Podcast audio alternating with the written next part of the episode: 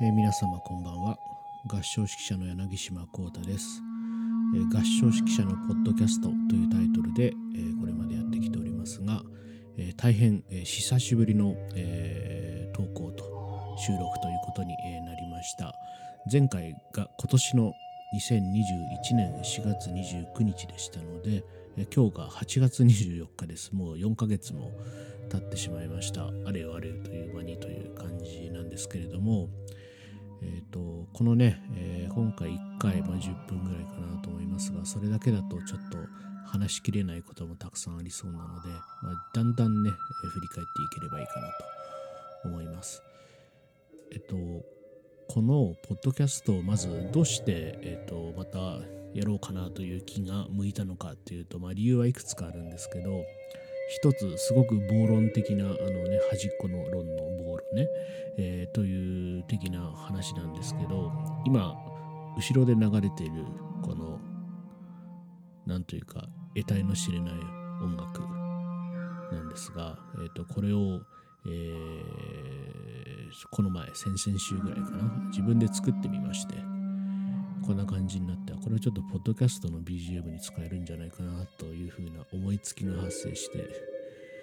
あじゃあポッドキャスト録音しなきゃみたいな、えー割となんか現金な理由でもあります。今までも結構こういうアンビエントのなんか調整あるなしじゃない音楽なのか音楽じゃないのかよくわからないような音を結構後ろに入れてね使ってたんですけど今回はちょっと自分でそれを作ってみました。それはそこに至るまではいくつかのご縁というか、まあ、自分のあのこの今月の過ごし方っていうのがいくつか関わってて一番大きいなことは、えっと、8月の最初の週の1週間なんですけど、えっと、東京芸術大学の千住キャンパスだからいわゆるあの美術科とか音楽学部じゃなくてあの環境なんたら学部。ちょっとごめんなさい名前忘れちゃいましたけどいわゆるメディアアート系のあの、ね、あれが揃っている北千住の方のキャンパスであのマックスサマースクール2021というのがありましてこのマックスっていういわゆるまあ電子音楽だったりあるいは自動生成作曲だったりえー、片や、えー DJ とか EDM とかテクノとか、まあ、そういう分野でも扱われるようなソフトウェアがあるんですけどあるいはプログラミング言語とも言えるのかもしれませんが、えっと、それのセミナーがあって僕はちょっとそのソフトウェアに前々からとても興味があってで自分でちょっと触ったりはしていたんだけれどもどうしても、ね、深く勉強していくモチベーションがなかなか持てないっていう中でそういうスクールがあるっていうことで、えーその1週間ですね、あのー千住大橋の近くに宿を取って、えーーそこに通っておりました。でそこではいろんな可能性に気づけたのとあとその時の中級の講座であの中級の講座の講師がねよく最近テレビにもものすごく出てるモーリー・ロバートソンさんっていう方なんですけど、えっと、彼があのモジュラーシンセサイザーでいろんなのを見せてくれてそのモジュラーシンセのちょっと魅力にまたこれはちょっと多分 Max の本論から少し外れるんですけどものすごい、あの取りつかれてしまったというかこれはすごいなと思ってちょっとやってみたいとめちゃくちゃなってえっ、と千住のなんだっけあの授業が真ん中中日ぐらいかな授業が終わってそのままですねえっ、とお茶の水の新お茶の水の宮地楽器のモジュラシンセ置いてある都都内で。それなりに有名っぽい楽器屋さんがあるんですけどそこ行って店員さんにあれやこれや聞いていろいろ触らせてもらって。でもちろんモジュラーシンセっていうのはね自分でいろんなあのそれこそそういうあの小さい、えー一つ一つのやつを買ってでユーロラックっていうところの様式になっているケースに詰めて自分でカスタムしていくんですけど、まあ、それをやっていくとマジで沼なんだろうなっていうのも分かったので、えっと本当のモジュラーシンセじゃなくてセミセミモジュラーシンセって言って、まあ、ある程度のパッチング音作りが、まあ、可能なものが揃っている、えーシンセサイザーを、えー使って、まあ、それでいろいろやってみようかなっていうところから今始まってるんですけどそれでそういうまあひょんな、流れがあってメイクノイズのノーコーストっていう、えー、セミモジュラーを結構買いまして。でそれでいろいろ音を作っていて。であとこれ MAX ととてもつながってるんですがあのコンピューター上で Ableton Live っていういわゆるまあ DAW ですよね。の音楽制作のソフトがあって。でだからそのモジュラーで作ったいろんな不思議な音をパソコンに取り Mac に取り込んででその Ableton の上でいくつかまた音を歪ませたりえっ、ー、といろんな、まあ、すごいシンプルなんですけどね。あのなんか音響から一部を切り取ってそれをこれ今後ろの音なんかキラキラキラって音がたまに聞こえるんですけどもこういうの吹かしたりしてリバーブかけてみたいな感じで作ってみたら意外と意外とそれっぽくはなるなみたいな。感じのこう経験ができて。とりあえずとりあえず自分のポッドキャストの BGM に使うぐらいには、まあ、害はない作品ができたのかなみたいに思ったりもしています。そんな感じでこの音を 作ってみたよっていうことをちょっ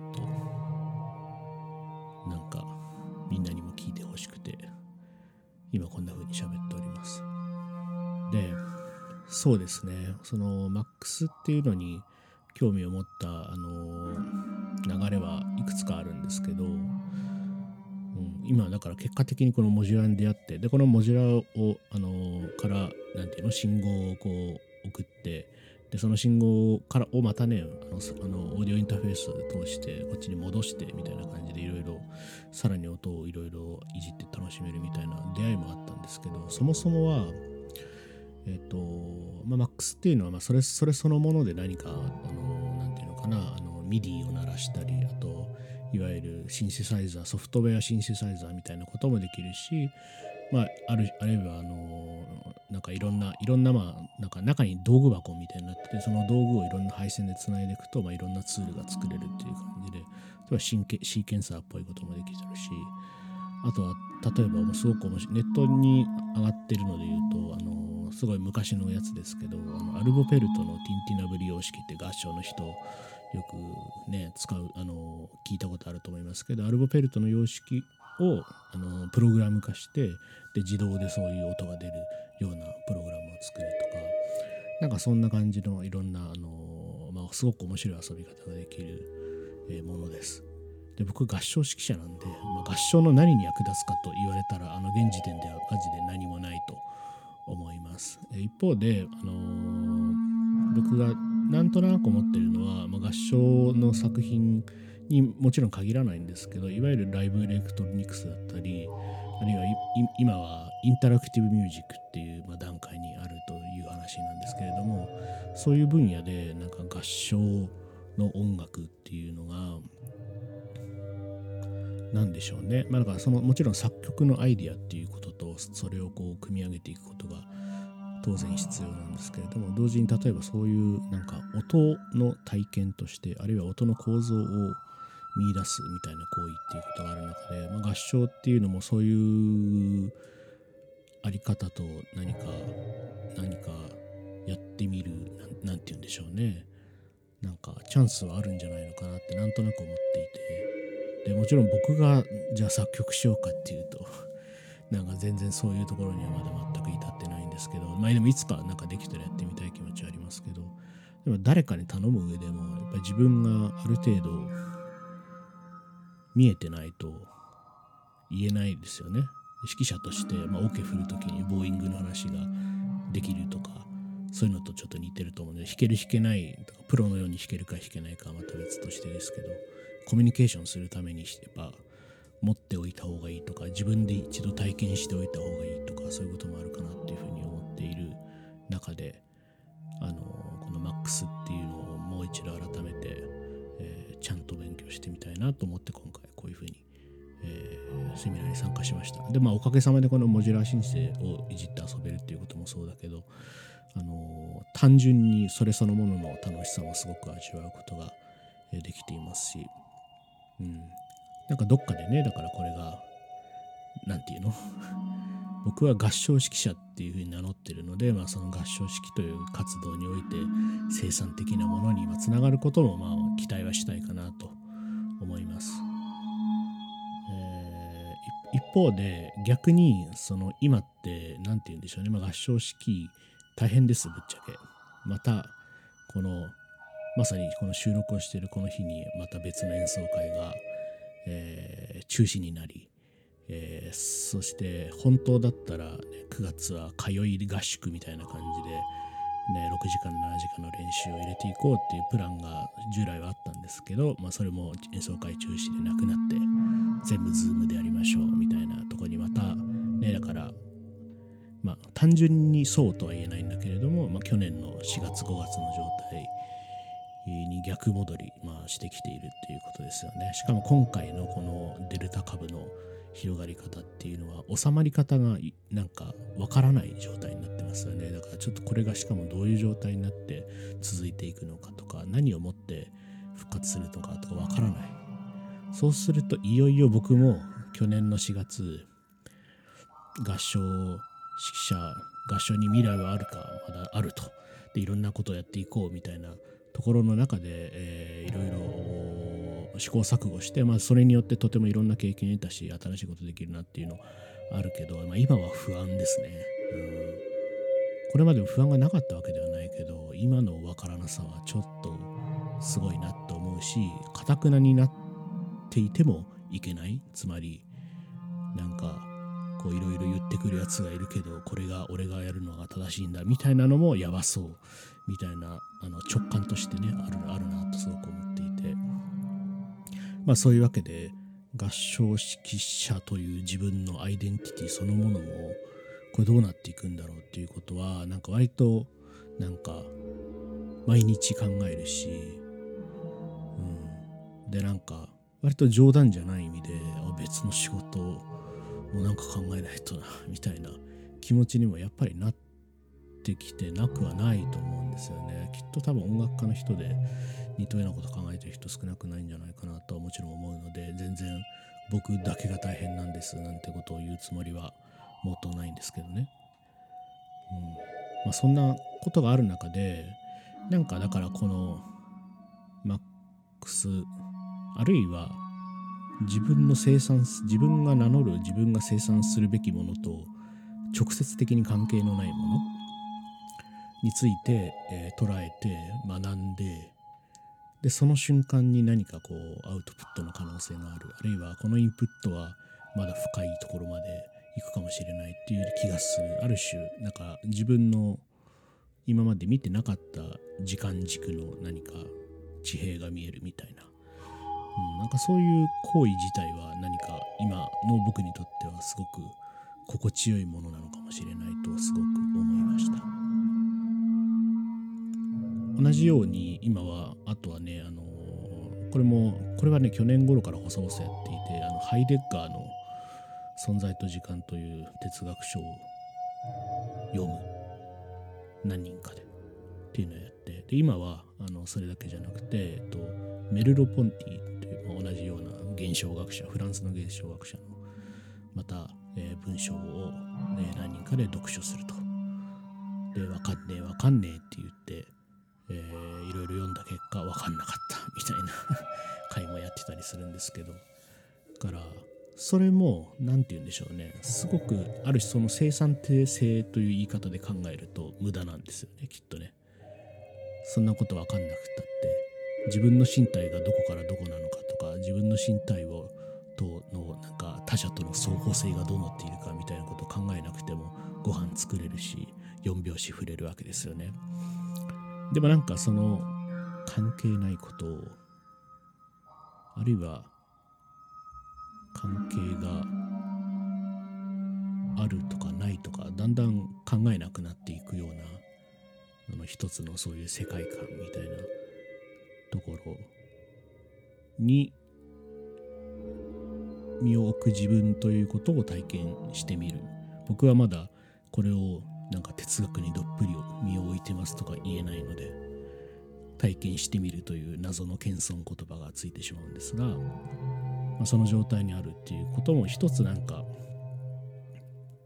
今の生活にとってはとても大切なことのように今は感じています。うん。15分になっちゃった。最後に一番大切なことなんですけど今日これで今24日8月24日の朝か夜中かわからない3時過ぎなんですけど、えー、その翌々日26日に、えーと、夜7時開演で府中の森芸術劇場ウィンホールというところで、えー、僕と谷郁さんが主催をしているボーカルコンソートイニツィウムというセミプロフェッショナル合唱団の、えー、コンサートがあります。ストラビンスキーの詩篇交響曲そしてブラームスのドイツレクエムという2大、えー、なんていうのかなあのいわゆるねクワイアシンフォニーというふうにあの向こうでは言うんですけど、えー、あるいはドイツ語だとコアズインフォニーですねこれの、えー、4種ピアノ版ということで、え、お届けする予定です。ピアニストは渡辺健一郎さん、そして谷本良樹さんという僕にとってはとてもおなじみな、え、仲間の2人なんですが、この2人がピアノの連弾で、え、ご一緒できるっていうのは僕にとっても初めてだし、そして渡辺さん、谷本さんのお二人自身にとってもこの連弾で、え、共演するっていうのは初めてのことだったそうです。でやっぱりこの状況の中での開催っていうこともあってやっぱりそれはあの非常に悩んだし葛藤しているし、うん、あの何かどちらが何が正解ということを断言しながらなんかこの演奏会のことをご案内できないことはある種心苦しさもあるんですけどでもなんか上辺の言葉だけではないできる限りの本当に対策をして、えー、あるいは何かあった時にそれを引き受けるしかないという覚悟みたいなことは僕たちなりに持ちながら演奏会に臨みます。で幸いしてなのか分かりませんがやっぱりこの時期ということもありますしあと平日のど真ん中の平日の夜ということもあってしかもあの郊外ですのであのコンサートの会場はまだかなり空いております。そうです。あの東京の都内の街中よりもそうです。なので、もしこのね、府中の森芸術劇場まで無事に、えー、おいでいただける、えー、方々がいらっしゃいましたら、そしてこの演奏会にもし興味を持ってくださいましたら、ぜひ、えー、足を運んでいただければなと思います。えー、ツイッターで、アットマーク VC、アットマークいらないか、ツイッターで VCINITIUM、VC イニツィウム、ボーカルコンソーティニツィウム、これで検索していただければ、えー、予約サイトの URL などなど出てくると思います。で、もう一つ、えー、このコンサートは配信も実はやっております。今年は助成金があの出てますので、えー、配信えー、インターネット生配信で、えー、お送りすることになっています。でそちらのチケットも、えー、今好評販売中です。そちらはね、あのおかげさまで視聴者さんがたくさんいるんですけれども、えなのでその当日そこにまで行くのはちょっとあるいはそもそもものすごく遠くに住んでるのでとかあと時間が合わないのでアーカイブで見たいんですっていう方にとってもあのアーカイブも残しますからしばらく2週間だったかな残しますので、ぜひそちらのあの条件で、えー、ね、インターネット上でご来場いただくっていうことも可能です。まずはそこかな。なんか、ちょっと重々しい感じですけど、もうそこにとにかく注力して、で、来週もう一個コンサートまであるんですけど、この2つをやったら、またすごくいろんな思いが変わってるかもしれません。またちょっと息が詰まったらこんな感じでお話しさせていただければなと思います、えーえー、皆さんどうぞ健康に。今回はここまでにします。柳島でした。どうもありがとうございます。おやすみなさい。